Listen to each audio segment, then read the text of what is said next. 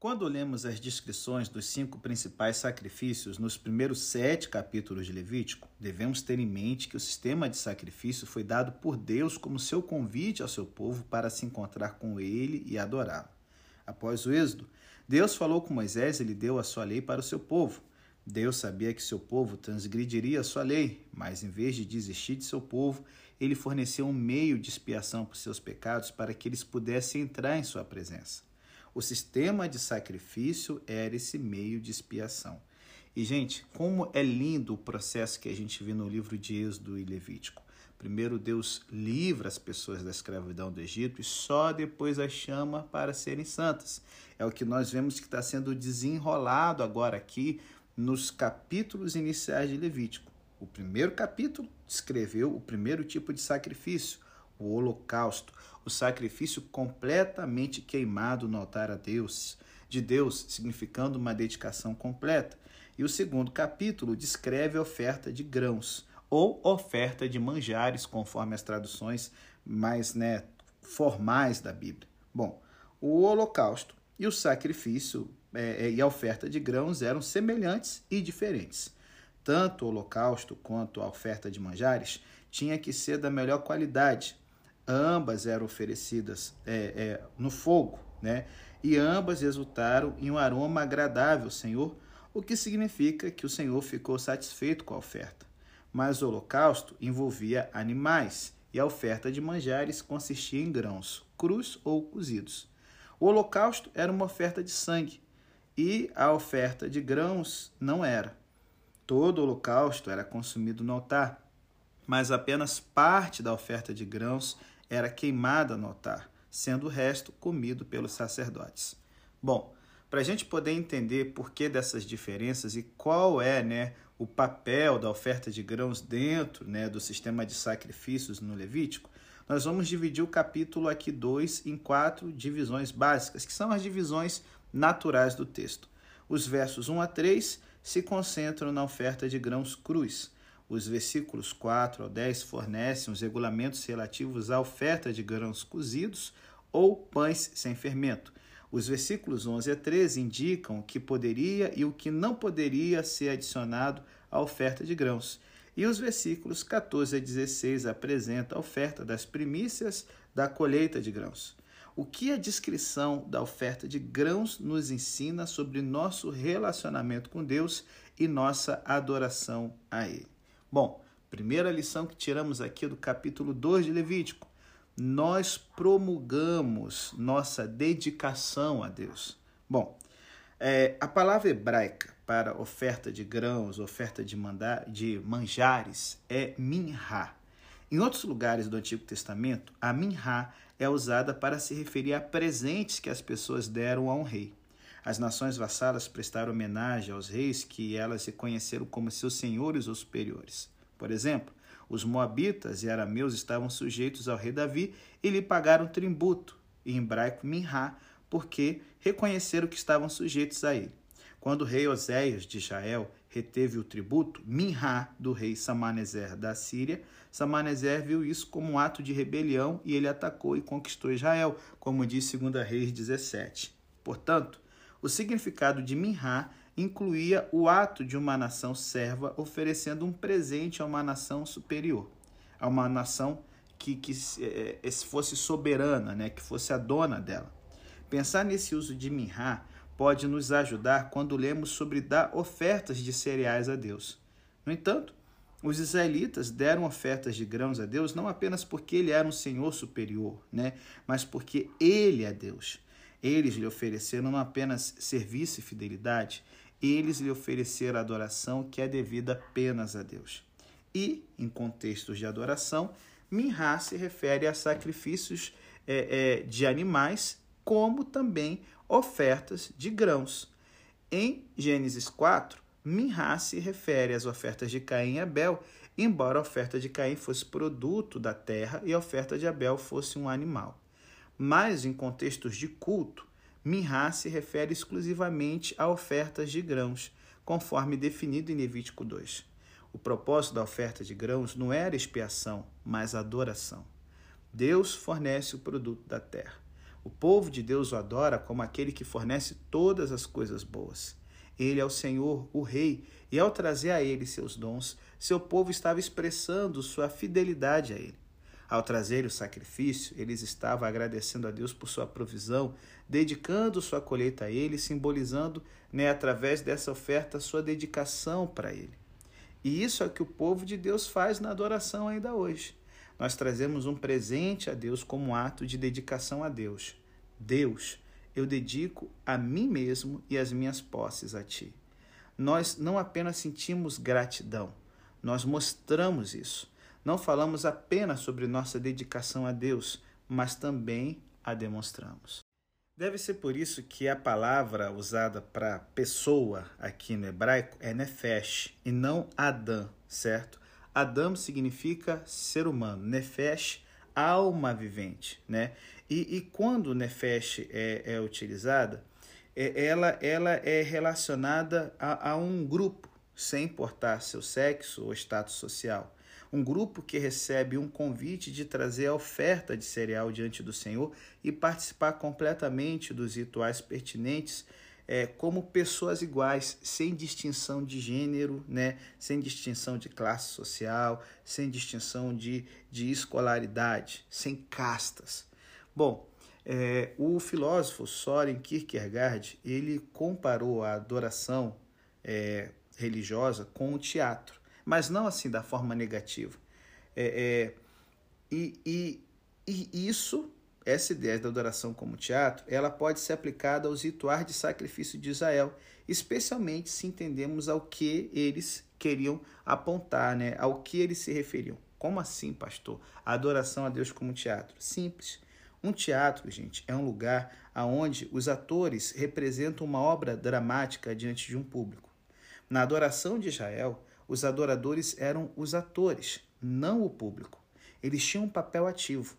O público para o qual eles representavam a obra, né, a, o, a peça, a, o drama, era Deus.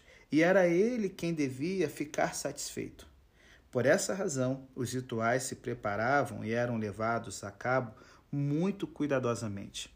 Uma diferença enorme se compararmos isso com muita da adoração atual que acaba convertendo a congregação em um público de espectadores passivos cujos sentimentos necessitam ser estimulados e os seus gostos e desejos satisfeitos.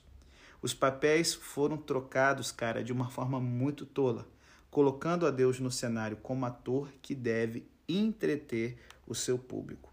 Por isso que Minha a ideia da oferta nos chama para a gente resgatar essa coisa de fazermos algo para Deus, né?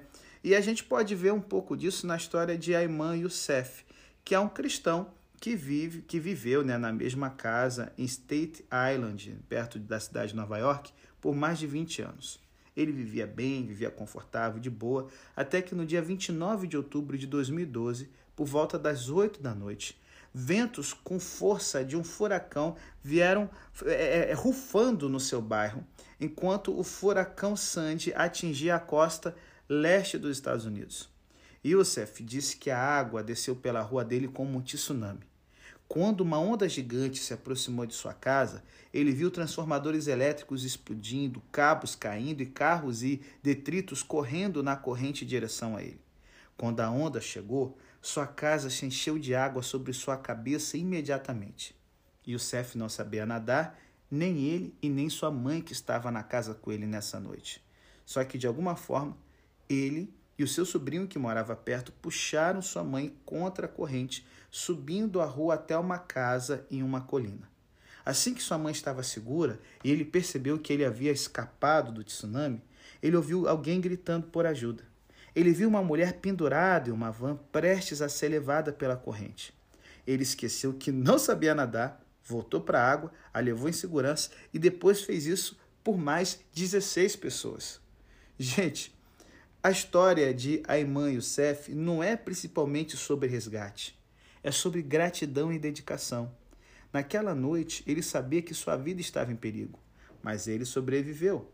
Ele sabia que Deus havia permitido que ele vivesse e era tão grato a Deus que prometeu a Deus que dedicaria um ano inteiro a nada além de ajudar outras pessoas. Sua casa foi totalmente perdida. Mas no lugar onde sua casa costumava estar, ele ergueu uma grande tenda e colocou ali produtos enlatados, água engarrafada e mesas de servir para poder alimentar os moradores do seu bairro que haviam perdido tudo. Ele chamou isso de o alívio do bairro da Midland Avenue. Ele recebeu doações de alimentos de instituições de caridade de toda a cidade de Nova York. E durante meses, ele serviu cerca de 700 refeições por dia a outras pessoas atingidas pelo furacão Sandy. Gente, a irmã Youssef está vivendo a lição da oferta de manjares, porque a oferta de grãos nos ensina que promulgamos gratidão e dedicação a Deus como aquele que nos dá todas as coisas boas. Youssef se dedicou a servir a Deus e aos outros e viveu essa dedicação. Foi o que os israelitas fizeram através da oferta de grãos. O propósito da oferta de grãos não era expiação, mas adoração.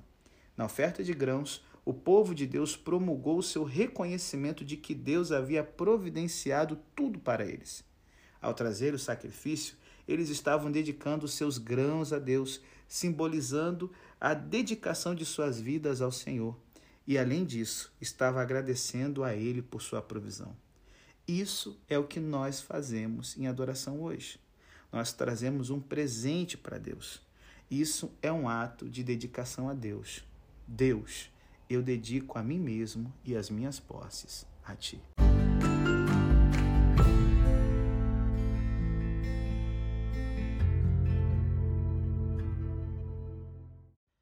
Só que aí, galera, tem uma outra lição que a gente pode tirar aqui de Levítico 2. Dedicação a Deus pede gratidão. Nossa doação a Deus é um ato de gratidão. Sabemos que o que temos vem de Deus, então, ao dar a Deus, estamos agradecendo e louvando a Deus por seu dom do pão de cada dia. Isso é o que os israelitas estavam fazendo. Deus lhes deu tudo o que tinham e ele lhes disse para trazer parte do produto como oferta para ele. Você é grato a Deus pelo que tem? Mostre-me alguém que não é grato a Deus pelo que tem, e eu lhe mostrarei alguém que esqueceu que Deus é aquele que lhe permitiu tê-lo. Pessoas que não são gratas a Deus pelo que pensam que mereceram, elas não conseguem reconhecer que Deus lhe deu força para ganhar o que possui. O que temos vem de Deus e dar um pouco a Deus nos lembra que tudo vem dele. Se nos dedicamos a Deus, com certeza seremos gratos. Outra lição que tiramos de Levítico 2 é que a dedicação a Deus nos convida para dar o nosso melhor.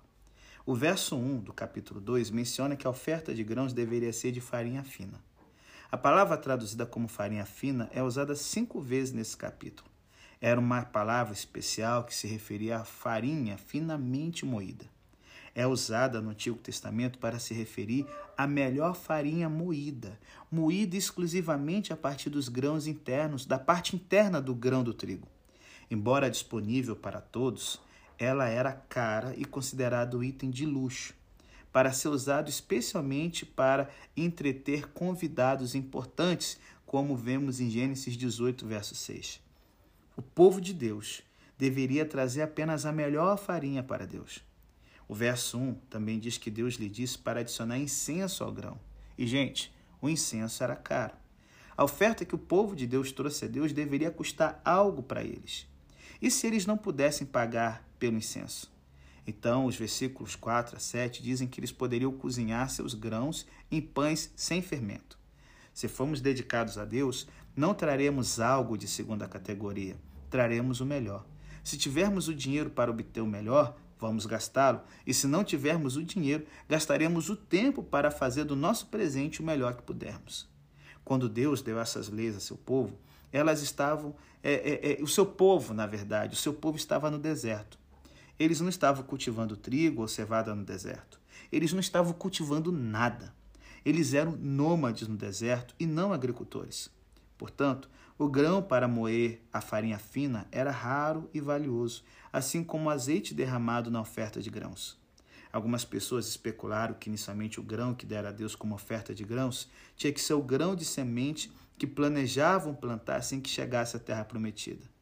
Se fosse isso, dar esse grão de semente era um ato de fé.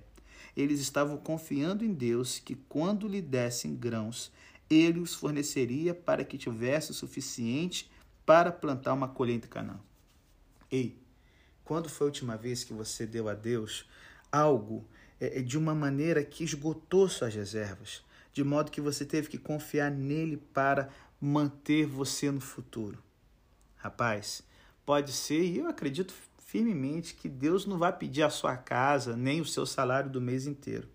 Mas eu tenho certeza de que quando Deus exige algo de nós, seja da nossa renda, seja da nossa vida, seja dos nossos talentos, a lição ainda está aqui. Ele exige que nós demos o nosso melhor. E aí, tem uma outra lição que eu queria tirar com vocês. Aqui na oferta de manjares, nós também aprendemos que devemos excluir a corrupção de nossas vidas. Se liga. Os versos 4 e 11 afirmam que Deus não permitiu fermento na oferta de grãos ou mel. Por que, que o fermento não foi permitido?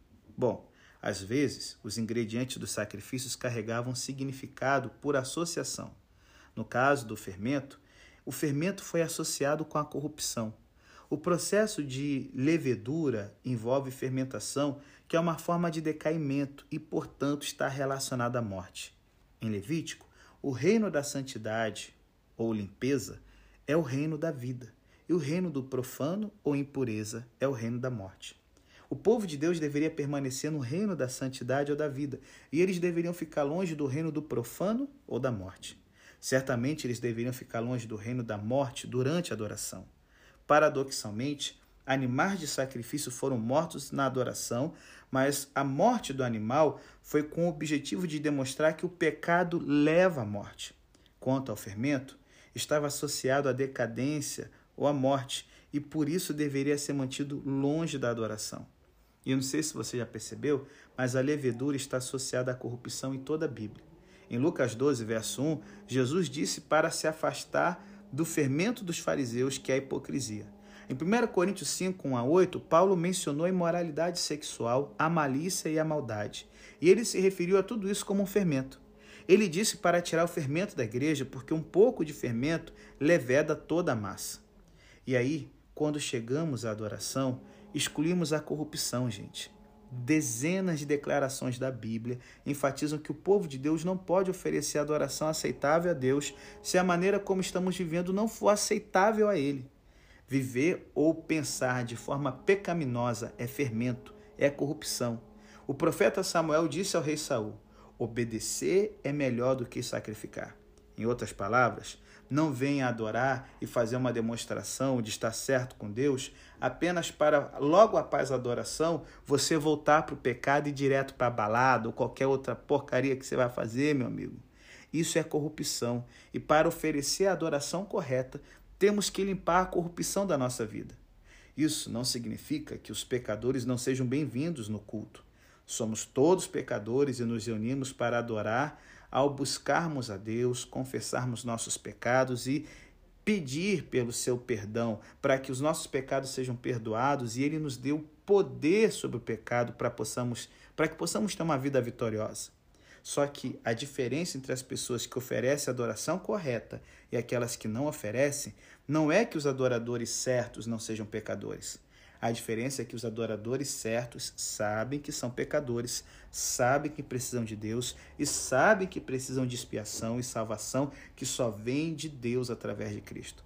Esse era o propósito do sistema de sacrifício. Deus sabia que seu povo transgrediria suas leis e ele estava fornecendo uma maneira de expiar seus pecados para que eles pudessem oferecer adoração digna a ele. A adoração digna exclui a corrupção. E aí, galera, eu quero pegar mais um ponto aqui. A oferta de manjares nos ensina também como podemos expressar nossa comunhão com Deus. Gente, todas as leis que Deus deu ao seu povo no Monte Sinai e no tabernáculo foram dadas no contexto de relacionamento. Deus estabeleceu um relacionamento com os hebreus quando fez uma aliança com Abraão e manteve as promessas dessa aliança quando providencialmente protegeu os descendentes de Abraão e os libertou da escravidão no Egito. Deus fez outra aliança com seu povo no Sinai ele disse a eles que toda a terra é dele, mas se eles obedecessem a sua voz e guardassem seus mandamentos, eles seriam sua possessão preciosa, um reino de sacerdotes e uma nação santa. Deus e seu povo estavam em um relacionamento íntimo de aliança. E o sistema sacrificial, ele tinha a função de manter essa relação. ele garantiu a continuação da comunhão entre Deus e seu povo. E a oferta de grãos conseguiu isso de pelo menos duas maneiras. Primeiro, dizendo, nos mostrando que a adoração correta afirma nossa aliança com Deus. Levítico 2, verso 13 diz que Deus disse a seu povo para temperar sua oferta de grãos com sal. O sal é chamado de o sal da aliança com seu Deus. No antigo Oriente Médio, o sal representava uma aliança. Na Babilônia, se as pessoas dissessem que haviam provado o sal de alguma tribo, isso significava que tinham uma aliança com essa tribo. Na Pérsia, se as pessoas eram leais ao rei, dizia-se que elas provaram o sal do palácio. Os beduínos árabes se referiram a um tratado entre as pessoas dizendo: há sal entre nós. Quando o povo de Deus adicionou sal às suas ofertas de grãos, eles se lembraram de que tinham um relacionamento de aliança com Deus. O sal representava essa aliança. Eles também sabiam que o sal é um conservador e eles estavam simbolizando aqui, com a oferta de sal, a continuação, a preservação do seu relacionamento de aliança com Deus. Isso é o que fazemos na adoração temos um relacionamento de aliança com Deus, a nova aliança através do sacrifício de Jesus na cruz por nossos pecados. Quando Jesus compartilhou sua única, sua única, desculpa, sua última ceia com seus apóstolos, ele disse: "Esse é o cálice da nova aliança estabelecida em meu sangue". É isso que a gente comemora hoje na sexta-feira da paixão. Quando chegamos à adoração, lembramos da aliança que temos com o Senhor através do sangue de Jesus e na adoração afirmamos essa aliança. E uma segunda coisa, a adoração correta, ela confirma nossa separação de Deus. Olha, duas vezes na descrição de Deus da oferta dos grãos, ele disse que o grão fora dado para ser queimado no altar. Isso seria a porção memorial. A palavra traduzida como memorial é uma palavra que se refere a lembrar. Quando os israelitas ofereceram esse sacrifício, eles se lembraram. Mas do que, que eles se lembraram? Bom, certamente Deus pretendia que eles se lembrassem dele, de sua libertação, da expiação pelo pecado que ele tinha acabado de realizar no Holocausto e da sua dedicação a ele. Assim, o grão que eles queimaram no altar era a porção memorial, e o grão restante foi dado aos sacerdotes como alimento. Dessa forma, os sacerdotes tinham comida para comer e o povo se apoiou, os apoiou dando-lhes a porção restante das ofertas de grãos e obediência à ordem de Deus. O grão dado aos sacerdotes foi chamado de santo. Traduzido literalmente, o hebraico é santo dos santos. A palavra santo significa ser separado para Deus, separado do pecado e separado de Deus. Os grãos restantes eram chamados de mais sagrados. O que oferecemos como oferta, damos a Deus isso mostra a nossa dedicação a Ele. No caso da oferta de grãos, parte da oferta foi queimada e parte dela foi dada para sustentar os sacerdotes, mas tudo foi dado a Deus. Portanto, tudo era sagrado. Tudo que temos e tudo que somos é separado para Deus. Porque nós estamos separados do mundo e separados de Deus. E quando chegamos à adoração, afirmamos isso, só que com algo mais afirmamos que através de Jesus essa separação pode ser superada, já que quando exaltamos a Jesus, o centro da nossa adoração, nós nos tornamos um só com Ele e um só com Deus.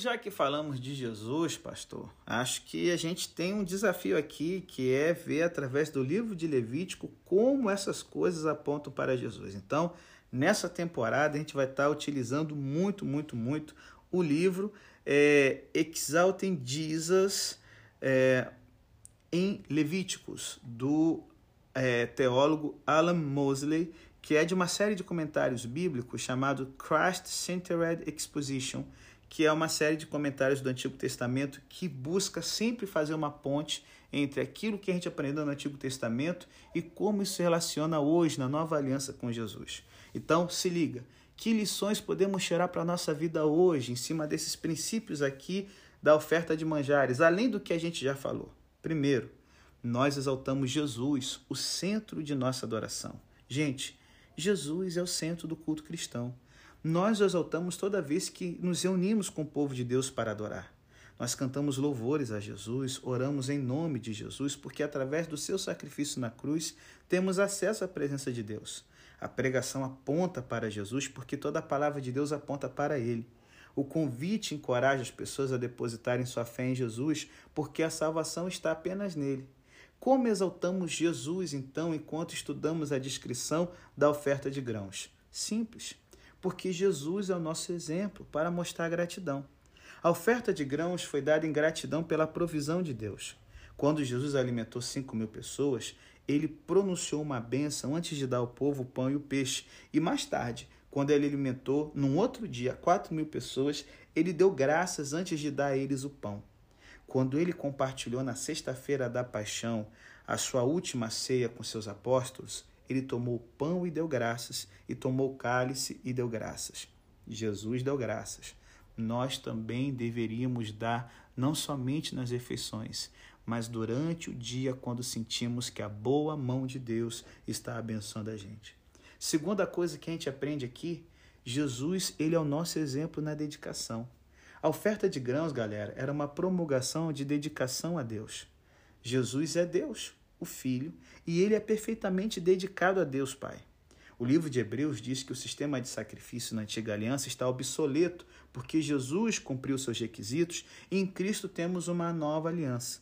No meio dessa discussão, o escritor de Hebreus cita o Salmo 40 e ele descreveu que Jesus disse o seguinte a Deus Pai: Tu não te deleitas com holocaustos inteiros e ofertas pelo pecado.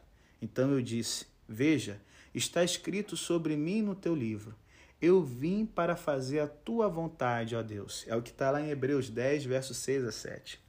Essa declaração de Jesus expressa o coração do sistema de sacrifício e o seu próprio coração. Jesus disse a Deus Pai: Você não se deleita em holocaustos e ofertas pelo pecado. Nunca, nunca, nunca foi a oferta em si que agradou a Deus. Sempre foi o que a oferta representou. Se a oferta é uma expressão de penitência pelo pecado, um desejo de perdão de Deus e dedicação a Deus no coração do adorador, então Deus está satisfeito. É como disse o reformador João Calvino: O que poderia ser mais vaidoso ou frívolo do que os homens se reconciliarem com Deus, oferecendo-lhe o mau cheiro produzido pela queima da carne dos animais? Ou, quem sabe, limpar suas próprias impurezas, se benzendo com água ou sangue? Não, Deus não ordenou sacrifícios para que ele pudesse ocupar seus adoradores com exercícios terrenos, não. Mas ele deu sacrifícios para que pudesse elevar suas mentes para algo mais elevado. E aí Calvino passa a citar os profetas que criticaram o povo de Deus na antiga aliança por imaginar que meros sacrifícios têm algum valor aos olhos de Deus. Calvino escreveu que os profetas não estavam criticando as leis de Deus sobre os sacrifícios. Eles estavam criticando o povo por realizar meros exercícios terrenos quando Deus pretendia elevar suas mentes para algo mais alto. Deus quis dizer que seu povo, ao oferecer sacrifícios, deveria estar consciente da expiação que ele estava fornecendo e forneceria mais na frente na cruz, e que o povo deveria estar consciente de sua dedicação ao Deus que eles estavam adorando. E isso é o que fazemos na adoração hoje, gente. Louvamos a Deus pela expiação pelo pecado que ele realizou em Jesus por nós e nos dedicamos a Deus. Se não estamos fazendo isso, então as palavras de Calvino se aplicam a nós.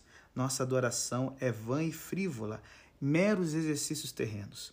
Graças a Deus, Jesus nos dá o exemplo perfeito do que fazer na adoração e o que fazer todos os dias. E como diz o escritor de Hebreus, eu vim para fazer a tua vontade, ó Deus.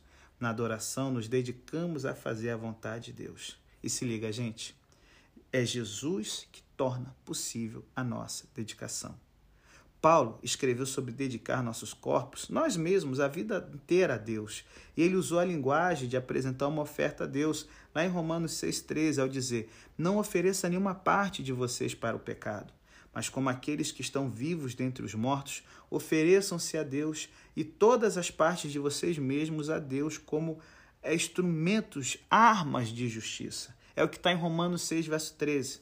Gente, essa é uma imagem de nos dedicarmos a Deus. E Paulo escreveu essas palavras depois de enfatizar que nosso antigo eu foi crucificado com Cristo e agora temos uma nova vida em Jesus. Assim como Cristo ressuscitou dos mortos pela glória do Pai, também nós podemos andar em um novo modo de vida. Em outras palavras, assim como o poder de Deus ressuscitou Jesus dos mortos, seu poder nos permite viver um novo caminho. Portanto, Paulo exorta os seguidores de Jesus a se considerarem mortos para o pecado, mas vivos para Deus em Cristo. Jesus é Ele que nos dá uma nova vida. Como somos capazes de agradar a Deus dedicando-nos a Ele? Podemos fazer isso porque Jesus nos fez uma nova criatura. Antes de Jesus, nada em nós queria ser dedicado a fazer a vontade de Deus. Mas Jesus matou o velho eu do pecado e nos deu uma nova vida que se deleita em fazer a vontade de Deus. A expiação pelo pecado não é mencionada em Levítico 2.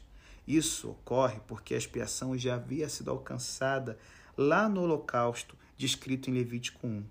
A ordem, gente, é importante. Antes que possamos agradar a Deus com nossa dedicação, nosso pecado deve ser tirado. Já entendemos que é, é, é, é, devemos ser o tipo de pessoa que se dedica totalmente a Deus. E é isso que Jesus faz em nós. É o sacrifício dele que torna a nossa dedicação possível. E eu encerro. A última lição aqui é que Jesus, ele é a primícia da nossa ressurreição. Os versos 14 a 16 do capítulo 2, eles dizem que a oferta de primícias é dirigida ao Senhor. Quando a colheita de grãos começava a amadurecer, Deus disse para trazer alguns dos primeiros grãos maduros para ele em adoração. Gente, foi um ato de fé desistir da primeira colheita e confiar em Deus pelo resto da colheita. Em 1 Coríntios 15, Paulo escreveu sobre a ressurreição de Jesus e a nossa em Jesus. E Paulo chamou Jesus de as primícias daqueles que dormiram. Paulo usou a linguagem levítica para expressar o fato de que a ressurreição de Jesus é a primeira de uma grande colheita de almas que serão reunidas quando Jesus voltar para a adoração por toda a eternidade. As almas, eu estou falando no sentido de ser vivente, tá? Não é um, um grande culto espírita, pelo amor de Deus. Às vezes, gente, para fechar o podcast aqui, vamos voltar.